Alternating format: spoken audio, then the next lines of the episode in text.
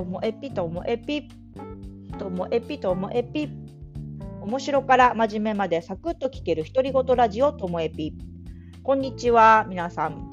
えー、今日はですね皆さん気づいていましたか、えー、昨日の回からあの写真が変わってましてあれ氷のね写真なんですけどもあれジュエリーアイスって言います。ジュエリーアイスは北海道の豊頃町の大津海岸にこう打ち上げられる氷と、まあ、やっぱりねシャッターチャンスは太平洋の日の出なんですよね。でそれをコントラストというか、なんていうの、こう、いい感じのアングルで写真を撮って、はい、あそこに使っています。で、どうしてこう、ジュエリーアイスをこうツアーね、することになったのか、これを、まあ、前編後編になるんでしょうか、ご紹介していきたいなと思います。でまずはですね、まあ、そもそも日の出の頃の海岸なんてめっちゃ寒いんですよ。で私、ほら、インドア派なんですね。もう完全なインドアです。外遊びはほとんどしません。まあ、でもね、私のいいところは、仲間がいれば行っちゃうんです。一人だと行かないですよ、外は。まあ、散歩ぐらいかな、するのは。で、今回は、あの、前回、前々回か、あのゲストで出ていただきました、イコエピさん。イコエピさんが、あの、東京からね、せっかくいらしてくださるので、まあ、じゃあ、やっぱり、ジュエリーアイス行きましょうかみたいな感じでこう行くことになったんですね。でもですね、私はこうノウハウは何もないわけです。ジュエリーアイスは聞いたことありますよ。ね、写真も見たことありますよ。私が知ってるのはジュエリーアイスはもう大津海岸だし、でもジュエリーアイスといえば浦島先生だってことぐらいなんです。そう、浦島久さんは帯広の、えーと、英語教室ジョイのを経営されていて、でもカメラの腕も素晴らしくってこのジュエリーアイスの名付け親でもありましてもう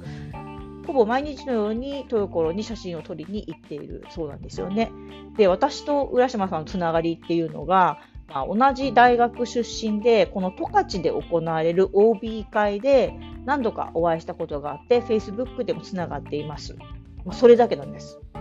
まあ、その OB 会以外のところでお会いすることはありませんし、個人的にどこかになんか今までご一緒するってことはなかった。OB 会だけのつながりなんです。でもですね、私、このはここがね、私のちょっとね、こうずうずしいところというか、もうチャレンジャーなところなんですけども、思い切って浦島さんにこうメッセージしまして、まあ、浦島さんも、あの、イコエピさんとこう同じように、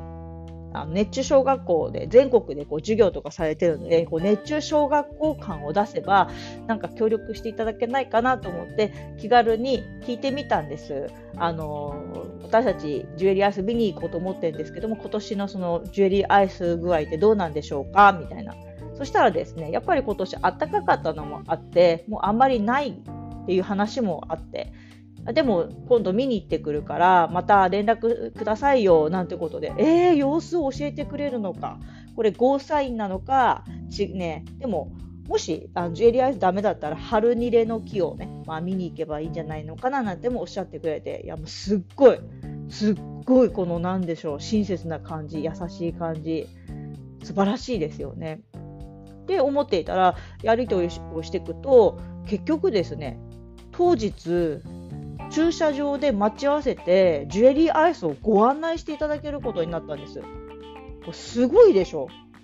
なんだろうこの浦島さんの優しい感じ。ね、そして私にはもう一人心強い仲間がいまして熱中小学校の野遊び部の部長の千葉さんが私お願いしたらですね千葉さんも午後から然別校のあの自分たちのイベントがあるのにもかかわらずこの早朝のジュエリーアイスツアーもご一緒していただけることになって